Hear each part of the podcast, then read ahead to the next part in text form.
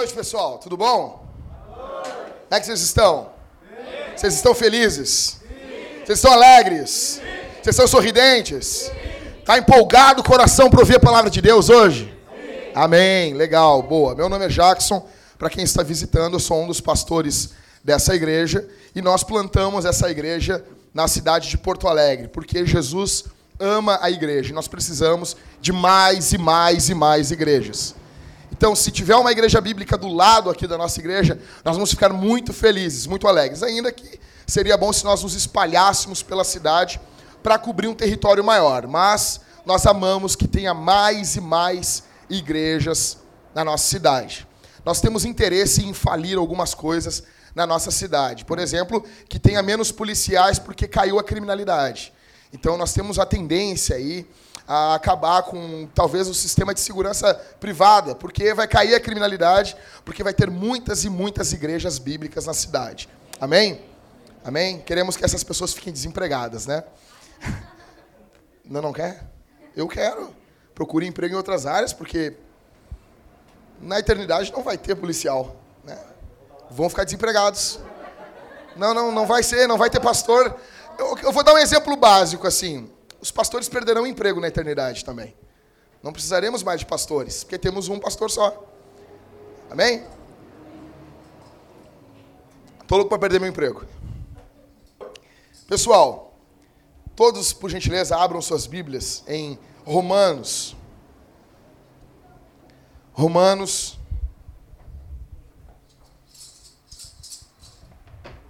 Romanos capítulo 11.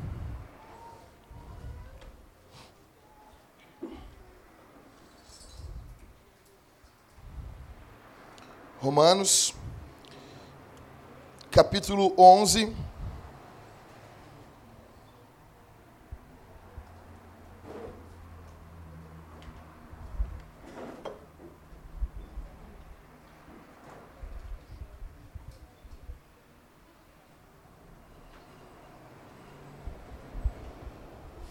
Onze, verso trinta e seis, último versículo do capítulo 11.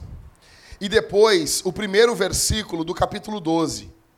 Porque vocês sabem que quando Paulo escreveu isso aqui, ele não botou capítulo. Então é um texto corrido. Então a gente vai meditar. Todos. Romanos, vamos lá, todo mundo achou? Amém? Então vamos lá então porque todas as coisas são dele, por ele e para ele. Para ele quem? Deus. Tá, mas está se referindo a qual pessoa da Trindade aqui? Hã? Jesus, né? Deus Filho. Então vamos lá. Porque todas as coisas são de Jesus, por Jesus e para Jesus. A Jesus seja a glória eternamente. Amém. Glória, o que, que é glória? É a minha tia que eu tenho uma tia Glória. Não, glória é peso, importância. Então, quando a gente fala glória a Deus, peso para Deus, importância, ele tem muita importância na nossa vida, entendeu? Glória é, é, seria basicamente isso. Capítulo 12, verso 1. Portanto, ou seja, a consequência de Jesus ter toda essa glória, ter toda essa importância, a consequência que Paulo vai dizer é, portanto, irmãos, exorto-vos, exortar é xingar? Não. Não. O cara diz, ah, ele veio e me exortou. Exortar é animar.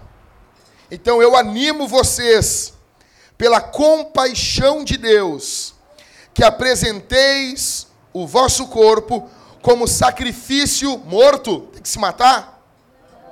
Sacrifício vivo. O único, sempre, todo sacrifício tem que morrer. Só que depois que Jesus morreu, nós adoramos por intermédio de Jesus. Jesus morre e nós adoramos como um sacrifício vivo, santo. O que é santo? Separado. Santificar é cortar. O cara poda uma planta, ele santifica os pedacinhos, ele separa. Sacrifício santo e agradável a Deus, que é o vosso culto louco que é o vosso culto com língua estranha, pulo, rodopio e cai no chão e não entendo nada. É isso? O culto tem que ser racional. Tem que entender. Ah, então não pode ter emoção, Jackson? Pode. Mas toda a emoção de gente sadia, eu primeiro entendo.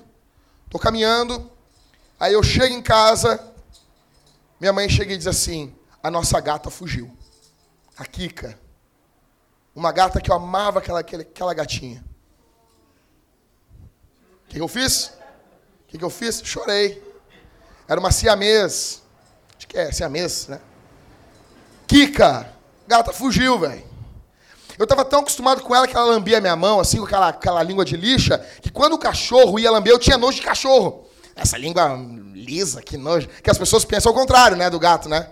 Essa língua de lixa. Não, eu já acostumei tanto com aquela gata lambendo meus dedos, que quando o cachorro vinha lamber, eu, que língua. Então, eu primeiro. Eu não, aconteceu assim. Olha para mim aqui. De eu chegar em casa e. Ah, mas o que, que foi, Jackson? Não, eu me emocionei e depois que eu me emocionei, eu entendi que a minha gata fugiu de casa. Foi assim? Não, não. Primeiro eu entendi, minha gata fugiu de casa, primeiramente, daí cai pro coração. Entendeu? Gente normal é assim. Morreu fulano. Não é que nem na novela que as pessoas estão andando, aí tem uma premonição, aconteceu tal coisa. Primeiro ela sente, depois ela entende. Então assim, o nosso culto ele é o quê? É um culto você chora, você pode, claro, óbvio, mas primeiro você entende. Jesus morreu na cruz, velho, eu estava ferrado e Jesus morreu no meu lugar. E daí depois desce para suas emoções. Então vamos ler de novo? Verso 36. Porque todas as coisas são dele. De quem? Jesus. Por ele e para ele. Para quem? A ele seja a glória, a ele seja o quê? A Jesus seja a importância a maior importância do mundo, eternamente. Amém. Portanto, ou então, já que Jesus tem toda essa importância, irmãos, eu animo, eu exorto vocês pelas compaixões de Deus, que vocês apresentem o vosso corpo como sacrifício vivo, santo, separado e agradável a Deus, que é o vosso culto racional. Pessoal, quem gostou da decoração aqui da igreja? Trabalho do Rodrigo. Rodrigo. Fica de pé, Rodrigo, por favor, nós queremos te olhar. Vire para a igreja, Rodrigo. Rodrigo, fica de pé, Rodrigo. Obrigado, Rodrigo. Esse cara, se vocês precisarem, falem com ele depois. Falem comigo, né? Eu sou agenciador dele para Tô brincando. E o Rodrigo, é isso que nós falamos, de membro da igreja, ele doa não somente dinheiro, ele, ele não está ele não tá doando só tempo, ele está doando talento. Isso aqui envolve talento. Cara, se eu fizesse isso aqui, ia ter uns garranchos loucos aqui, velho. É. Ah, o Juliano estava aí também? O Juliano que fez as letras? Ah, esquece então, Rodrigo. Juliano, fica de pé aí, Rodrigo. Ô, Juliano, por favor. Pessoal, é o Juliano, ó, ó o Anakin. Obrigado. O Leonardo também tá bem? Ô, Leonardo, fica de pé, Leonardo, por favor. Fica de pé. Que, que cara, que ânimo, né? Fiquei emocionado agora, Léo. E a Jéssica também? E a Carla também? Então fica de pé, dona Carla. Não quer? Não quer? Então não, fica de pé também. Não, ele não quer. Quer. Tu queria! Tu queria! Quer glória, glória. É. Pessoal, então nós estamos uma série sobre o trabalho para a glória de Deus. Semana passada nós abrimos a série falando sobre o trabalho para a glória de Deus. Quem não estava, creio que vocês ouviram, para estar tá dentro da vibe, né? dentro do que está acontecendo. Bom, Uh, eu quero falar hoje sobre a idolatria do trabalho. A adoração do trabalho, quando nós adoramos o trabalho no lugar de Deus. Então, idolatrar o trabalho é ter o trabalho como ídolo é quando a gente gosta muito do trabalho? Sim ou não? Acho que não. Uh, idolatrar o trabalho é amar o trabalho? É errado querer marcar o mundo com o trabalho? Errado querer marcar o mundo, não, eu quero fazer a diferença pelo meu trabalho. Eu acredito que não tem problema nisso. Acredito que você tem que gostar do seu trabalho. Acredito que não há problema nenhum. Olhem aqui para mim, seus crentes. Acredito que não tem problema nenhum em gostar do trabalho. Acredito que é bom gostar do trabalho. Então, quem aqui gosta do seu trabalho? Eu gosto muito do meu trabalho. Vem cá, vem cá, ô Leonardo, vem cá em cima aqui. Vem cá, Leonardo, vem cá, vem cá, vem cá.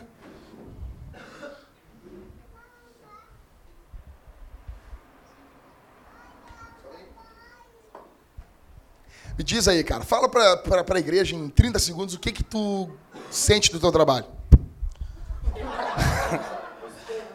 Tá, seguinte, uh, meu trabalho, eu sou muito feliz porque uh, eu faço, eu programo coisas, eu faço códigos e eu sempre quis fazer isso, tipo, sei lá, desde os meus 15 anos eu queria fazer isso e eu fui para uma outra área e agora eu estou na área que eu queria e eu adoro fazer isso. É muito bom. Ele adora, ele gosta, tá? Muito bom. Quem é que olha códigos e diz: "Uau! Que legal isso!" Tipo, é olhar a tela do Matrix, as bagulhinhas descendo, ele, uau, que filmão. Né? É isso, eu não entendo isso. Mas eles gostam. Ué. É, né? Não tem problema isso.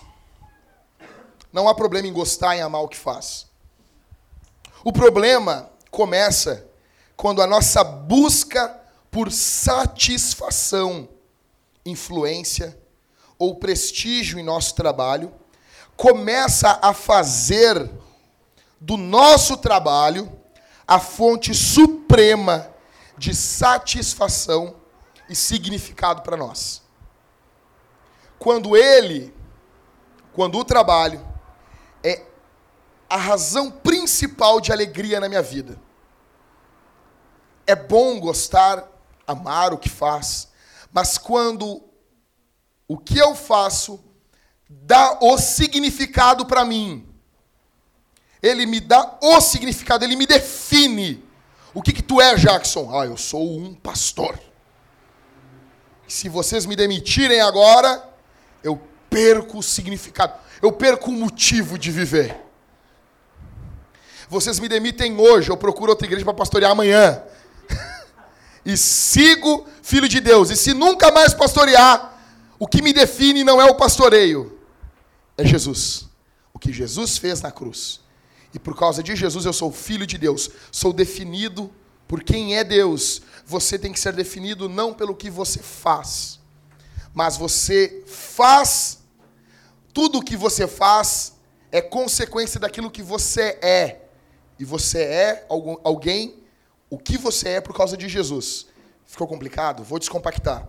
Jesus faz a obra na cruz do Calvário, vem, essa obra define quem você é e quem você é define o que você faz. Você não faz para ser, você é e depois você faz. Entenderam? Ficou meio difícil. Não entendeu, Jéssica? Jesus morre na cruz. Tetelestai, está consumado. Com isso, nós somos feitos filhos de Deus. Daí, porque eu sou filho de Deus, eu vou fazer algumas outras coisas. Eu não faço para ser. Quem me define é o que Jesus fez e é. O nosso coração, ele é propenso a sempre adorar ídolos. O teu coração, o meu coração, nós temos uma inclinação para adorar. Você foi feito para adorar e eu também.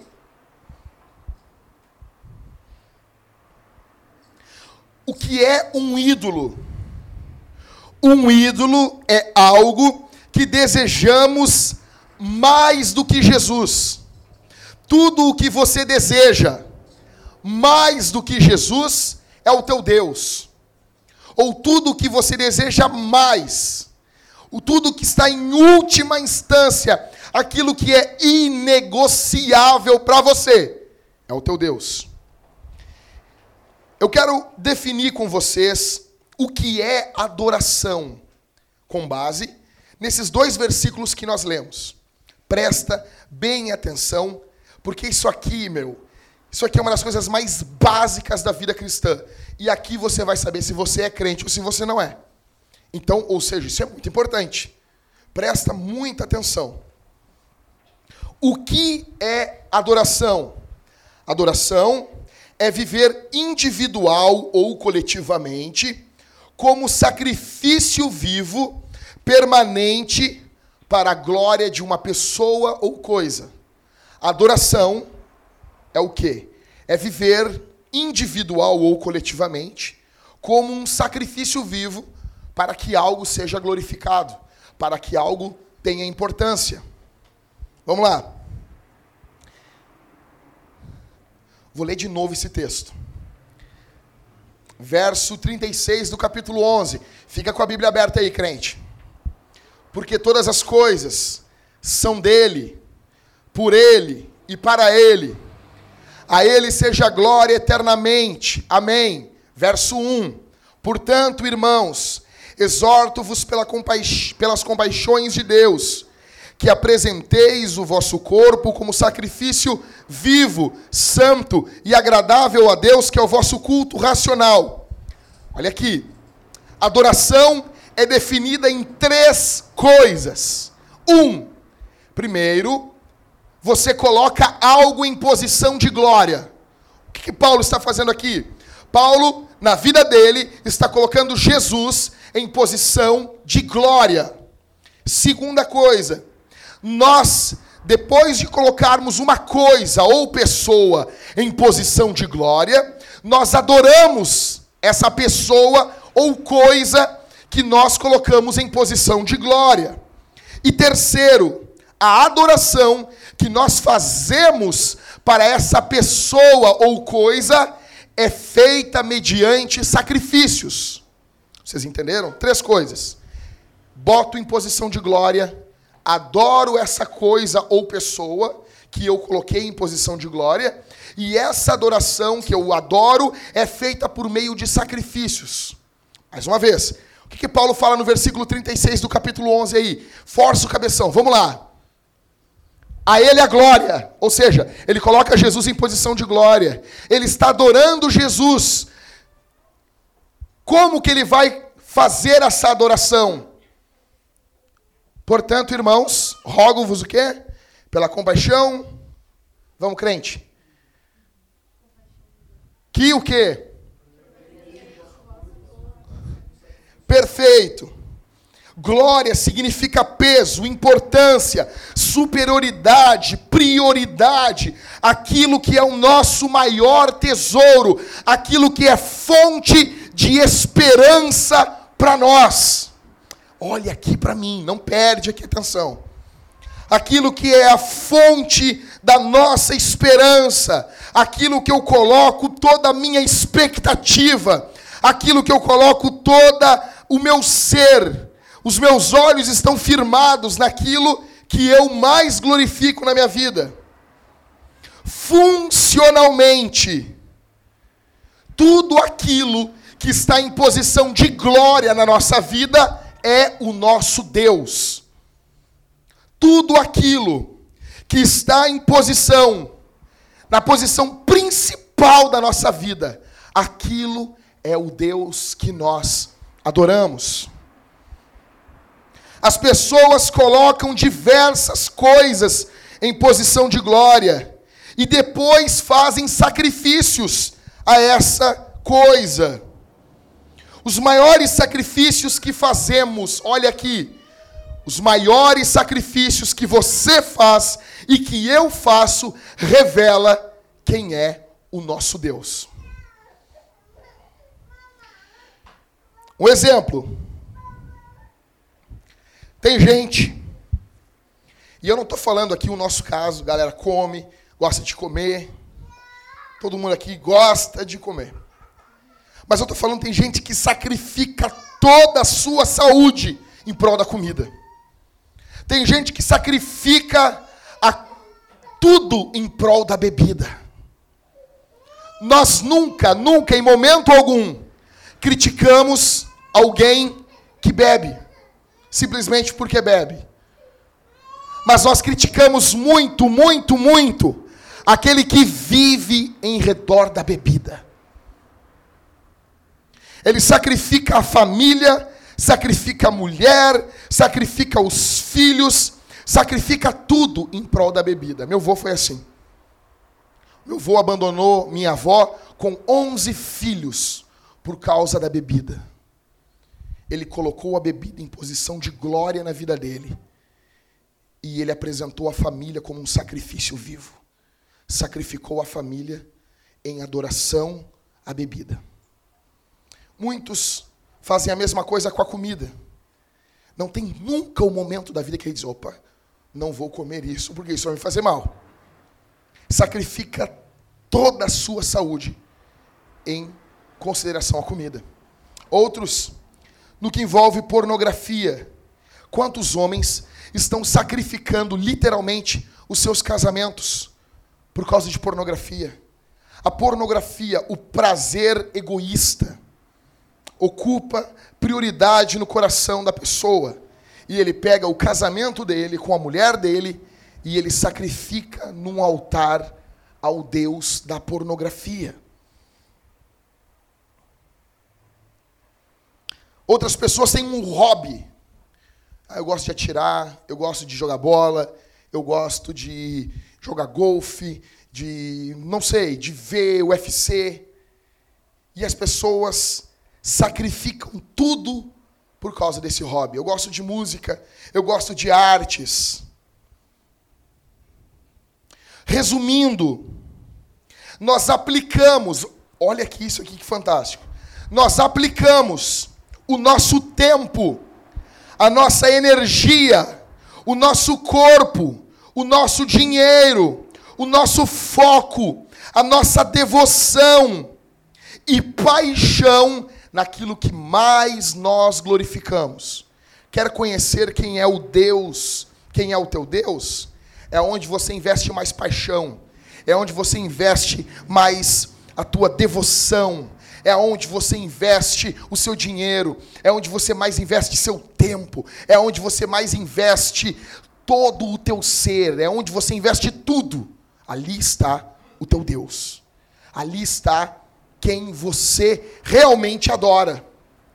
Aquilo que você não abre mão por nada. Aquilo que você diz, não, sem isso não. Opa, até aqui. Como o pastor Rafael disse uma coisa fantástica ontem. Na cruz, quando colocam aquela coroa de espinhos em Jesus, aquilo ali é o que nós fizemos em Adão. Nós dizemos aqui na igreja que Jesus é rei da nossa vida. Mas existem áreas que nós literalmente botamos uma coroa de espinhos na cabeça de Jesus e dizemos: não, não venha governar a minha vida. Fique aí onde você está. Não se meta na minha vida. Aí é demais, Jesus. Aí tu já está passando dos limites. Eu sou o Deus da minha vida. A adoração está ligada com prazer, com alegria, com contentamento, com satisfação. Um exemplo foi quando foi lançado, quando é lançado todo ano, no final do ano, os novos iPhones. O que, que nós vemos? Pessoas dormindo nas filas de supermercados. Passam um, dois, três, às vezes quatro noites para pegar e para ser a primeira pessoa a pegar um telefone na mão. Elas estão ali servindo um aparelho. Elas estão ali sacrificando noites e dias de sono, de descanso para aquele Deus, para aquela divindade que governa as suas vidas. Quando foi quando é lançado, quando foi lançado o PlayStation 4. As pessoas ficam dias e dias em uma fila para ser o primeiro a pegar o PlayStation na mão, para pegar o Xbox. Quando nós vamos em shows, tem pessoas que ficam dois, três meses na fila para ver o Justin Bieber, velho. Que droga. Que droga, velho. Que droga que droga, cara. Justin Bieber. Vai lá, veja que desgosto para um pai. Nasceu a filha. Ele foi no hospital ver ela, botou o nome. Ele projetou, ele viu ela dar os primeiros passinhos. Normalmente a criança fala papai antes de falar mamãe, a mulher só se rala. Carrega o filho nove meses a barriga, se mata para ter a criança e a criança fala a primeira palavra, papai. Aí depois que a tua filha vai ficando grandinha, vai ficando com o cabelinho arrumadinho, com tiarinha, com tudo, para quando faz 12, 13 anos, quer ir no show do Justin Bieber. Isso dá um desgosto para um pai terrível. Isso eu, eu abraçaria esse pai. Eu diria, bota a cabeça aqui, cara. Chora. Eu ia chorar com ele. Eu ia dizer, não é fácil, a vida não é fácil. Deus me livre disso. Deus me guarde disso. Eu já tenho um taco de beisebol. Se a minha filha chegasse com um DVD do Justin Bieber, eu ia botar ele num altar, eu ia sacrificar ele, eu ia quebrar ele. Mas aí quando é para o Enem, não, né? Ninguém se sacrifica pelo Enem. Pelo Enem. Ano que vem, o que, que eu e o Rodrigo vamos fazer aqui na PUC? Nós vamos, no dia do Enem, nós vamos botar dois bancos ali, uma, uma caixa de isopor com um monte de refrigerante e vamos sentar. né, Rodrigo? E vamos ficar olhando os caras chegar. Choradeira, vai ser muito legal isso aí, né? Mas dizendo que a adoração está ligada exatamente com prazer. Você faz do seu trabalho um ídolo? A identidade hoje moderna é. Eles querem definir você pelo que você faz que, que tu faz? A primeira pergunta. Sentou num, num banco de, do trem. O que, que tu faz? O que define o cara? O que o cara faz? Nós vivemos uma sociedade que define as pessoas pelo que elas fazem. Algumas maneiras para você identificar comigo aqui, se você idolatra o seu trabalho.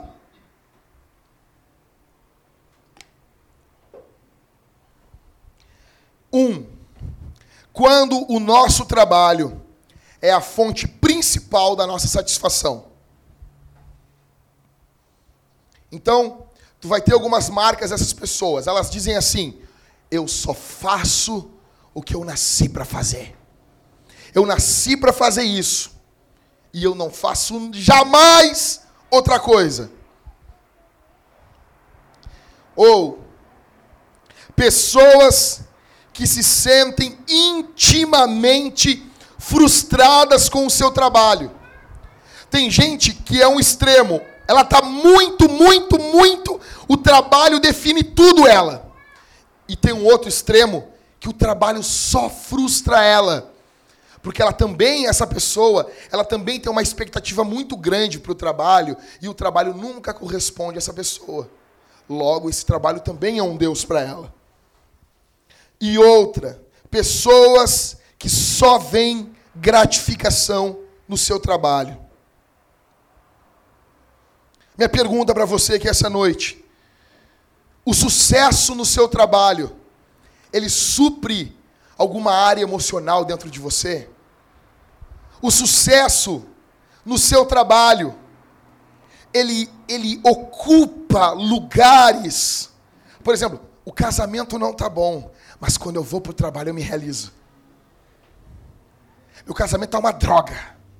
Está um inferno. Quem aqui viu o filme Marley e Eu? Não tem como não chorar vendo esse filme. Malditos ninjas descascadores de cebola. Se lembra na hora que o cara tá chegando em casa, tem uns, um monte de filho, a mulher, ele para o carro na frente de casa. E ele não quer entrar em casa. E a mulher, e a Jennifer Aniston chamando ele. E ele parado. Ele só está se realizando no trabalho dele. O casamento está horrível. Teu relacionamento com teu pai, com a tua mãe está um lixo. Mas do trabalho. A mulher chega no trabalho, ela sorri, coisa que ela nem sorri em casa. Ela é uma pessoa.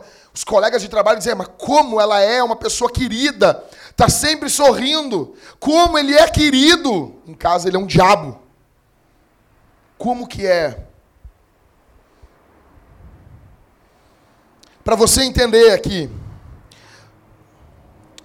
o seu humor tá ligado com o teu trabalho? A forma, o teu trabalho ele te deixa azedo quando tá dá um problema. Teu chefe te chama e te dá ali uma chamada. Você fica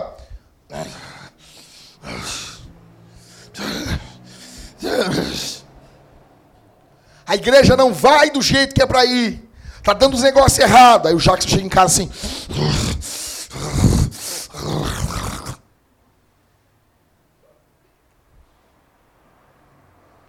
O trabalho deu problema, ele vira um demônio dentro de casa daí. É assim. Ela também não conseguiu a promoção que queria. Tudo perde o sentido. Tudo perde o valor. Um exemplo.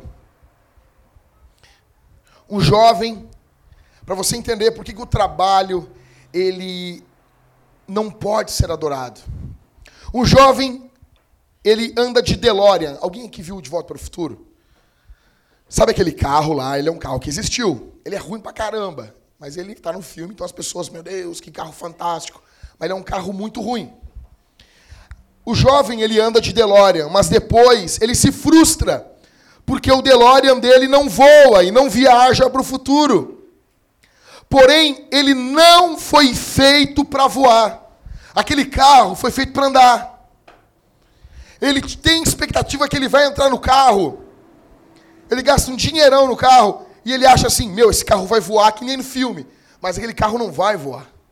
Ele coloca uma expectativa no carro que o carro não pode suprir ele coloca uma expectativa no carro que o carro jamais vai poder satisfazer ele. E ele se frustra. A expectativa apropriada era de andar nesse carro. Ou seja, saber, ele vai apenas fazer o andar. O cara pega e compra uns patins. E ele acha que ele vai andar com aqueles patins e o patins vai fazer ele voar. E ele não voa com o patim. E ele fica assim, poxa, que droga. Mas não, ele está colocando uma expectativa errada nessas coisas. A minha pergunta para você aqui, você, qual é a expectativa que você coloca no seu trabalho? Se der tudo errado no teu trabalho amanhã, como que você vai ficar? A vida acaba para você? A vida acaba para você? Tudo perde sentido? Se der tudo errado amanhã, tudo acabou para você? Então, primeiro, quando o nosso trabalho é a fonte principal da nossa satisfação. Segundo, quando o nosso trabalho diz respeito a sermos os melhores, portanto, nós queremos fazer o nosso nome. Velho, eu estou entrando agora para para vender alface transgênica e eu vou ser o maior vendedor de alface transgênica do mundo. Competição é bom. No mercado de trabalho que nós vivemos é bom ter uma competição. Isso é algo saudável. O problema é quando isso domina o meu coração. Quando eu não quero ser só bem-sucedido, mas a minha mente não para. Eu não descanso nunca o princípio do Shabá, do descanso, o princípio do sábado, que eu tenho que ter um momento para parar tudo. A terra tem que parar, meu coração tem que ficar parado, calmo. Nunca tem isso. É trabalho dia e noite. O foco, a paixão, o desejo domina a pessoa. E quando esse auge que ela planeja não chega, ela se frustra. Porque o alvo dela era esse trabalho. O alvo dela era esse sonho. Minha pergunta para você: se você coloca toda a sua expectativa no seu trabalho, você quer esmagar o seu concorrente, ele vai ver, ele vai cair na minha mão. Eu vou acabar com ele, eu vou ferrar com ele.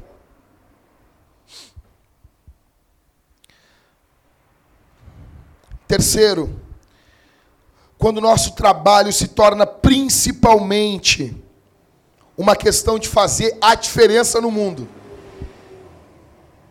Qual, o que, que tu quer fazer com o teu trabalho? Eu quero mudar o mundo. Eu quero, eu quero transformar o mundo com o meu trabalho. Isso tem cara de lindo. Isso tem cara de piedoso. Isso tem cara de belo. Mas nós devemos cuidar para que isso não ocupe o lugar do reconhecimento que são dos dons de Deus e não da nossa habilidade. Adoração é Deus estar em primeiro lugar, é Jesus ser o centro. E quando, um exemplo bem básico, bem básico, tinha um rapaz que visitava Vintage. Ele vinha aqui direto. Daí ele contou para mim uma vez que no serviço dele, algumas mulheres disseram: Olha, que legal que tu não trai a tua mulher. Sabe o que ele respondeu? Ele disse: É, eu procuro ser fiel. Eu disse: Tu é um ladrão de glória. Ele parou, olhou. Por que tu só não trai a tua mulher por causa de Jesus? Se Deus tirar a mão dele da tua vida, tu vira um lixo.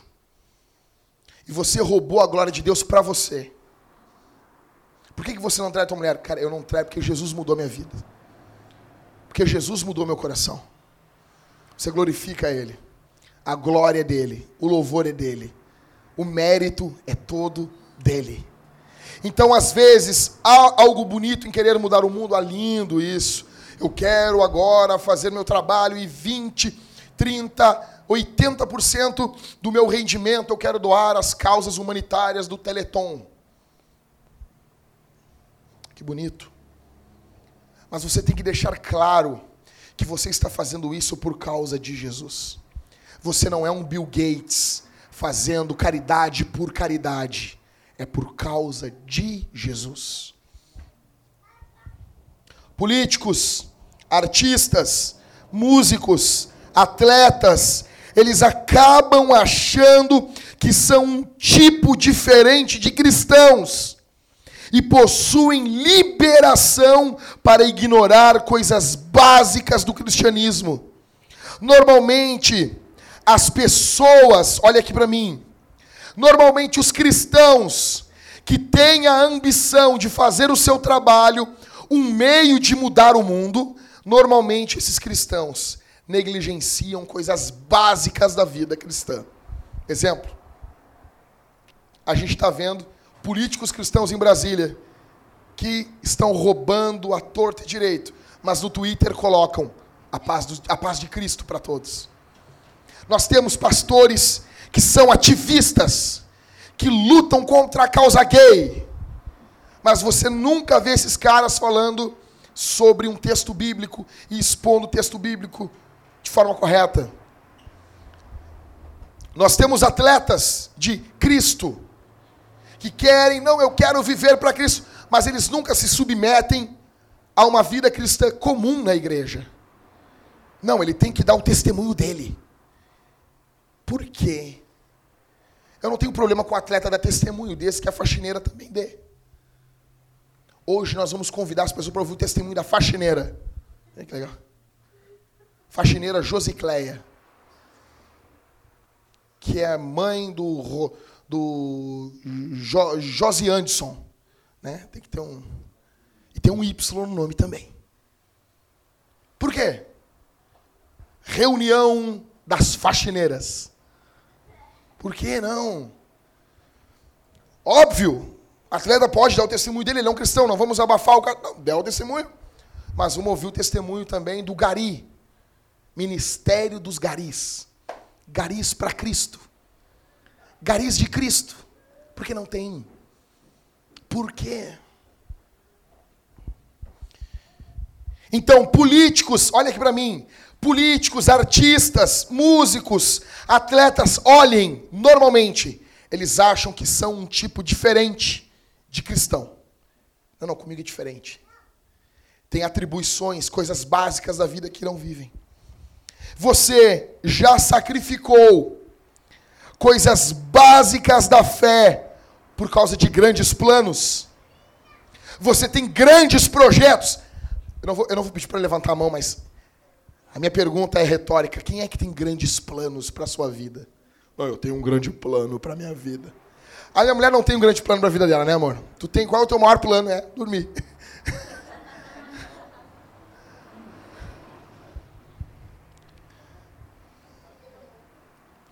Você acha que os pequenos sacrifícios das práticas devocionais valem a pena pelos grandes planos? Ou seja, eu não tenho tempo de ler a Bíblia, porque eu estou fazendo uma coisa muito grande. Eu não tenho tempo de, de, de orar com a minha mulher em casa, porque eu estou fazendo uma coisa muito grande. Eu não tenho tempo de sentar com meu filho e ensinar a escritura para ele, porque eu estou fazendo um plano muito grande. E o interessante é que pastores caem nisso. Eu não tenho tempo. Eu tenho que ensinar uma multidão. E ele nunca senta e não lê nada para ele. Está sempre lendo para pregar. Está sempre estudando para ensinar. Eu vou dizer uma coisa para vocês. Às vezes eu murmuro de vocês na minha mente. Eu tenho que ler para pregar. E eu estou sozinho no meu quarto, assim, ah, não quero ler esse livro para pregar. Quero ler esse livro aqui para mim. Deve quer saber, não estou nem aí, vou ler para mim. Então, é uma luta mediúnica dentro do meu quarto ali. E Deus diz, não vou ler esse comentário bíblico hoje. Vou deixar para fazer. Às vezes eu deixo o sermão para fazer para o último momento, porque eu quero ficar lendo para mim, eu quero ficar me degustando a palavra de Deus. E eu não aceito ficar lendo livro sem antes ter lido a Escritura. Conversei com o Rômulo isso aí, porque se, não, se, se deixar, né, Rômulo? A gente acaba lendo tudo sobre a Bíblia e não lemos nunca a Bíblia. Você já sacrificou coisas muito básicas por causa de grandes planos. Então, por que, que o trabalho é um Deus terrível? Por que, que o trabalho é um Deus maldoso? Por que, que se você adorar o seu trabalho, você vai ser infeliz? Você estará pecando contra Deus, em primeiro lugar, e em segundo lugar, você não estará satisfeito. Por quê? Porque nós não podemos encontrar satisfação profunda em nosso trabalho. Porque o trabalho não traz satisfação que tantas vezes ele diz para nós que traz. Não, não, olha só, cara. Meus colegas estão dizendo para mim, Saúde, Bonis. Meus colegas estão dizendo para mim que eles que eles são muito satisfeitos no que eles fazem. Eles estão dizendo para mim que, cara, fazer o que eu faço, o que eu faço, eu nasci para fazer isso. Eu acredito em vocação. Isso é uma outra coisa. Trataremos domingo que vem. Mas não, cara, eu não sou ninguém se eu não fizer isso. O cara é jogador de futebol. Se arrancar as duas pernas, ele perdeu se ficar cotoco, cotoco, cotoco, ele não é mais ninguém. Não sou mais eu. O cara é guitarrista, se ele ficar só ali, né, Rosa? Aqui com a mãozinha assim, não é mais ninguém. É o meu braço que me define, é a minha perna. Eu não estou dizendo que a pessoa não vai ficar triste por um momento da vida, isso é óbvio. Sabe por que, que o trabalho é um Deus terrível? Olha aqui para mim. Porque o nosso coração quer sempre mais. Vou repetir isso aqui, velho. Isso aqui é muito profundo, cara. Anota esse negócio. O trabalho é um Deus terrível, porque o nosso coração quer sempre mais. A culpa não é do trabalho, a culpa está aqui dentro. Tem um DVD do Dream Theater. Eu, muito menino, saí para revelar as fotos do meu casamento, com dinheiro. Aí eu tô passando na frente da Multissom, e tá lá, DVD do Dream Theater, 110 reais. Do lado do coisa de revelar as fotos do casamento. Eu olhei 110 pila na mão, DVD do Dream Theater, foto de casamento, DVD do Dream Theater, foto de casamento, DVD do Dream Theater. menino. Me perdoem, fazem 10 anos isso. Aí esse DVD, só eu falo, Thalita. Paulo mandou as mulheres falar em casa. Em casa tu reclama. Aí, nesse DVD, tem os extras. E eles, na minha opinião, o, o Mike Portnoy é um dos melhores bateristas do mundo. Ele era baterista do Dream Theater. E chega a notícia no Japão, é um DVD gravado no Budokan, é um ginásio onde Beatles gravou, gravou onde Bob Dylan gravou, onde os maiores músicos da história gravaram nesse local. E estava lá tocando o Dream Theater. E daí chegou a notícia, no meio da, das preparações para gravar o DVD, que o Mike Portnoy tinha sido naquele ano escolhido o maior baterista do mundo. Ele está dentro do metrô, chega a notícia via celular. Tu foi considerado pela revista tal, entre um grupo de vários bateristas votaram, e no ano X tu é considerado o maior baterista do mundo. E eu tô vendo aquele DVD, os extras do DVD, e ele está assim sentado no, no trem. Ele se virou para o John Petrucci, que é o guitarrista da banda, e disse assim: E agora, Petrucci? O alvo da minha vida foi alcançado. O que farei? Falou brincando, não estou rindo daquela, daquela eleição que fizeram para ele. Um sonho, acabou o sonho da minha existência. Não tenho mais alvo nenhum na vida. Fui considerado o maior baterista do mundo. E agora?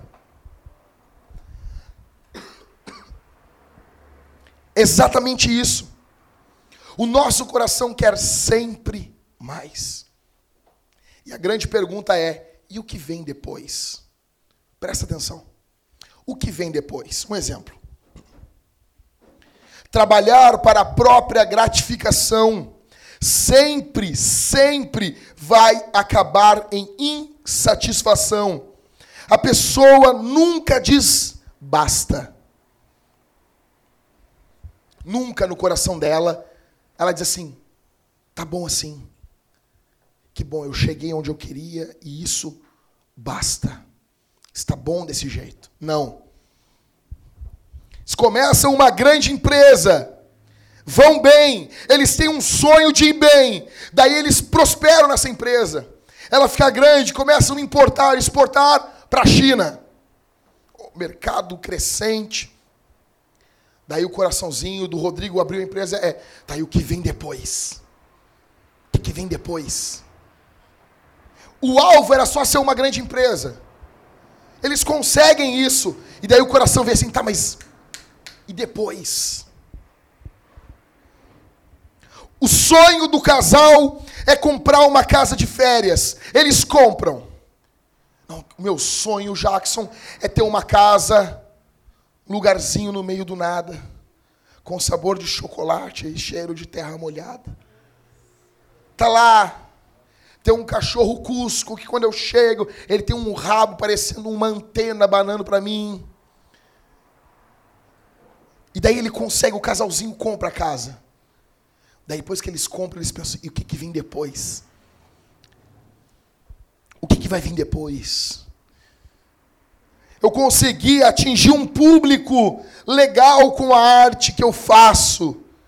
A pergunta é: e o que vem depois? O sonho dele é o quê? É estourar na FM. Ele estoura na FM. Depois, ele não, eu quero cantar no Faustão. Que é, cara, é alvo no Brasil no meio musical isso. Infelizmente. Daí ele canta, ele diz: agora eu quero o mercado internacional. Ele vai cantar primeiro em quais países? Portugal, Espanha, alguns países da África de fala portuguesa e depois vou gravar um CD em espanhol. E depois, então depois eu quero ir cantar na Broadway. Eu quero cantar uh, em Las Vegas, num cassino. Nunca para. Nunca se sacia. Eu sou um atleta reconhecido mas sempre com esse desejo. Eu quero agora jogar. Meu alvo é jogar no Grêmio. O Ronaldinho vai jogar no Grêmio. Aí os caras entrevistam o Ronaldinho. E o Ronaldinho, oh, eu queria dizer assim que, que se tivesse sempre a torcida apoiando assim, sempre a torcida apoiando, eu jogaria até de graça aqui, né? Aí vocês viram que não foi isso que o Ronaldinho fez. Aí vai para a seleção. Daqui a pouco o sonho do cara é jogar na seleção de Marte. O coração sempre tem um buraco, uma busca incessante por significado que nunca se aplaca.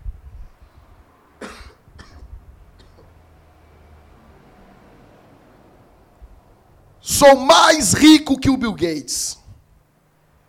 Tenho mais dinheiro do que todo mundo no mundo inteiro. 40 milhões no bolso e 40 milhões para caridade. E a pergunta que fica é: e o que vem depois? Qual é o alvo do Mark Zuckerberg, do dono do Facebook? Quer ampliar ainda mais a coisa. Qual é o alvo do Bill Gates? É comprar Nokia, é fazer que todo mundo use o celular dele. Qual é o alvo da Apple? É que você tenha tudo da Apple. É que você use uma cueca da Apple. Não basta só ser um celular. Tem que ter um computador, tem que ter um negócio, tem que ter um relógio. Agora, o relógio da Apple, eu tenho um problema. É bem legal o relógio da Apple. Só que eu ia ter que viver com ele na tomada. Eu ia ser um relógio de parede. Porque as coisas da Apple, a bateria não dura. O que vem depois? Frases que os adoradores do trabalho sempre dizem. Agora vai dar. Agora vai dar. É só mais isso. Jackson. Não, não, é só mais isso. Eu só quero arrumar esse negocinho aqui, cara. Só isso. Daí eu vou me dedicar para a obra de Deus. Não, não, não, é só mais isso aqui. Aí eu vou poder me dedicar para minha mulher e para meu filho. Não, é só mais isso. Não, é, cara, tu não entendeu, tu não entendeu, Jackson. Tu, não, não, não, tu não entendeu. Eu sei que eu já tinha dito naquela vez que era só isso, mas agora é, é, valendo, é as verdas. Só mais isso aqui. Só mais isso. Duas coisas. O trabalho não é mais exatamente o que foi feito por Deus. O trabalho carrega nele uma nota de maldição, ainda que ele não seja uma maldição, mas o trabalho carrega em si uma nota de maldição. Dá um tapa no Ivan e eu, Sula, para mim, por favor.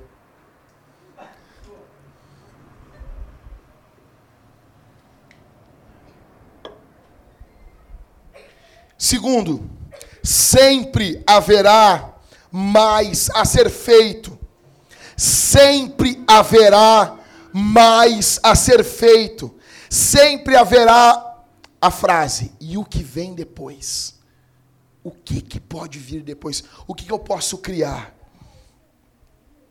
Não vale a pena idolatrar o trabalho. O trabalho mente dizendo que você só será feliz se você o adorar. Mas isso não é verdade. Tim Keller, no que envolve idolatria, ele diz assim: Antigamente, os ídolos eram cruéis, eles se alimentavam de sangue das suas vítimas, e hoje eles seguem fazendo a mesma coisa. É a mesma coisa. As pessoas se matam e se sacrificam pelos seus ídolos. Você quer ver um caso básico? Congregava numa igreja com 50 jovens. Um rapaz, ele começou a ir na casa de uma viúva. Já sabe o final da história. E ele chegou para mim um dia e ele disse assim: Jackson, tu não sabe o que essa mulher faz. Tu não sabe o que essa mulher fez. Ela pegou um gelinho. Ou seja, em troca do gelinho, em troca do, do, do, carinho daquela mulher que já conhecia homem, em troca disso, ele sacrificou a comunhão dele com Deus e ele nunca mais voltou para o Evangelho. Ele idolatrou aquela viúva. Muitas meninas fazem isso também na igreja. Eu estou cansado de ver isso. A divindade toma conta e a pessoa serve a esse Deus. De que maneira você busca a sua felicidade? O que é realização para você? O que faz você ligar para os seus amigos e contar uma notícia? Olha aqui para mim. O que, que faz você ligar, Rosa? Eu tenho que te contar uma bênção. Rodrigo, eu tenho que te contar uma coisa muito legal.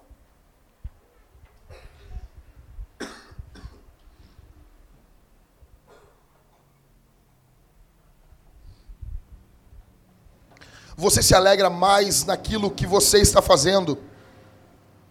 Ou você se alegra mais naquilo que Jesus está fazendo? Qual é a fonte da sua alegria? O que, que tem mais importância para você? O que é que você atribui glória, que você adora e que você se sacrifica por aquela coisa? O pecado principal que você precisa atentar aqui essa noite é idolatrar o trabalho.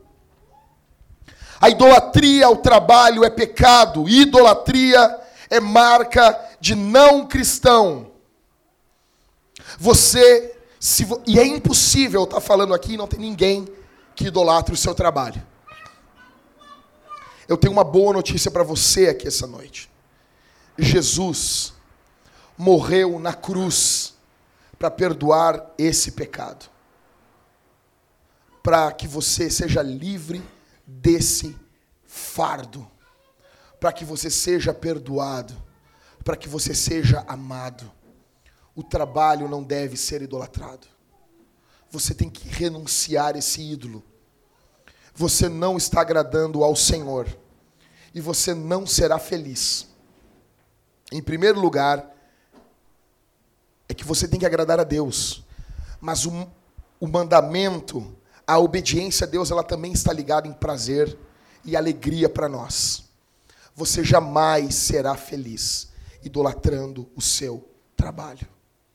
Mas Jesus morreu na cruz do Calvário. Jesus pagou um preço muito alto na cruz. As mãos de Jesus foram cravadas daqui e rasgaram até a palma da sua mão. O peso do seu corpo ficou sustentado por esses pregos de mais de 15 centímetros.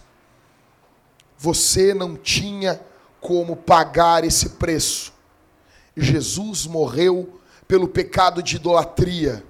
E se você não está idolatrando o trabalho, mas está idolatrando outras coisas, Jesus liberta você aqui essa noite. E Jesus não somente liberta, mas ele enviou o seu espírito para a igreja e nós podemos ser batizados no Espírito Santo, ser imergidos no Espírito Santo, que é a conversão.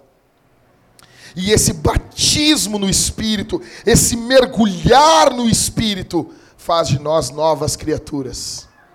2 Coríntios 5,17: Se alguém está em Cristo, nova criatura é. As coisas velhas se passaram, e eis que tudo, tudo tudo, tudo se fez novo.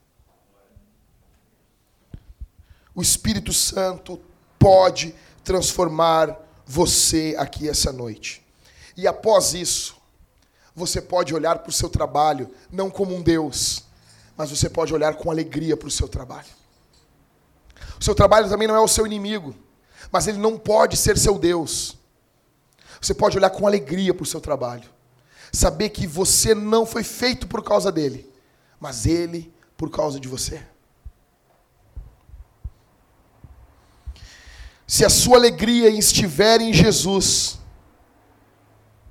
como que você sabe que você não adora mais o seu trabalho? Não vai ter nunca mais aquela coisa. E o que vem depois?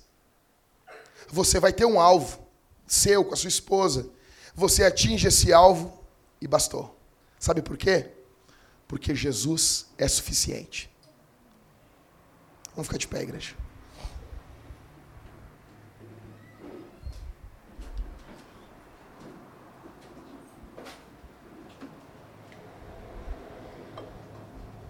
Eu quero orar por você.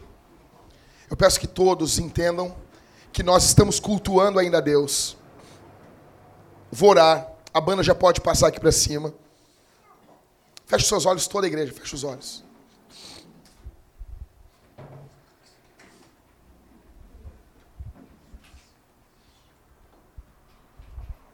Vamos orar, igreja. Todos fechem os olhos. Pai, eu te agradeço por tudo que o Senhor tem feito em nosso meio. Ajuda-nos a glorificar o teu nome, a viver em razão da tua glória, a viver, a nos gastarmos para que o Senhor seja glorificado. Que o Senhor seja visto em nós. Que o Senhor seja exaltado em nós. Que o Senhor seja santificado em nós. Que o teu nome, Senhor, o teu nome seja exaltado. Que haja perdão de pecados aqui essa noite que aqueles que estão idolatrando o seu trabalho renunciem esse ídolo terrível. Renunciem esse falso Deus. No nome de Jesus. Que eles encontrem a satisfação não naquilo que eles fazem, mas no Senhor em nome de Jesus eu oro. Se enquanto eu pregava, algum coração foi esmagado por essa palavra, que o bálsamo do teu espírito venha descer sobre esse coração. Que o poder do teu espírito venha envolver esse coração. No bendito, no lindo, no santo, no sublime, no inefável, no indizível nome de Jesus, eu oro para a glória de Deus Pai e para o bem da tua igreja. Amém e amém. Aplauda o Senhor aqui essa noite.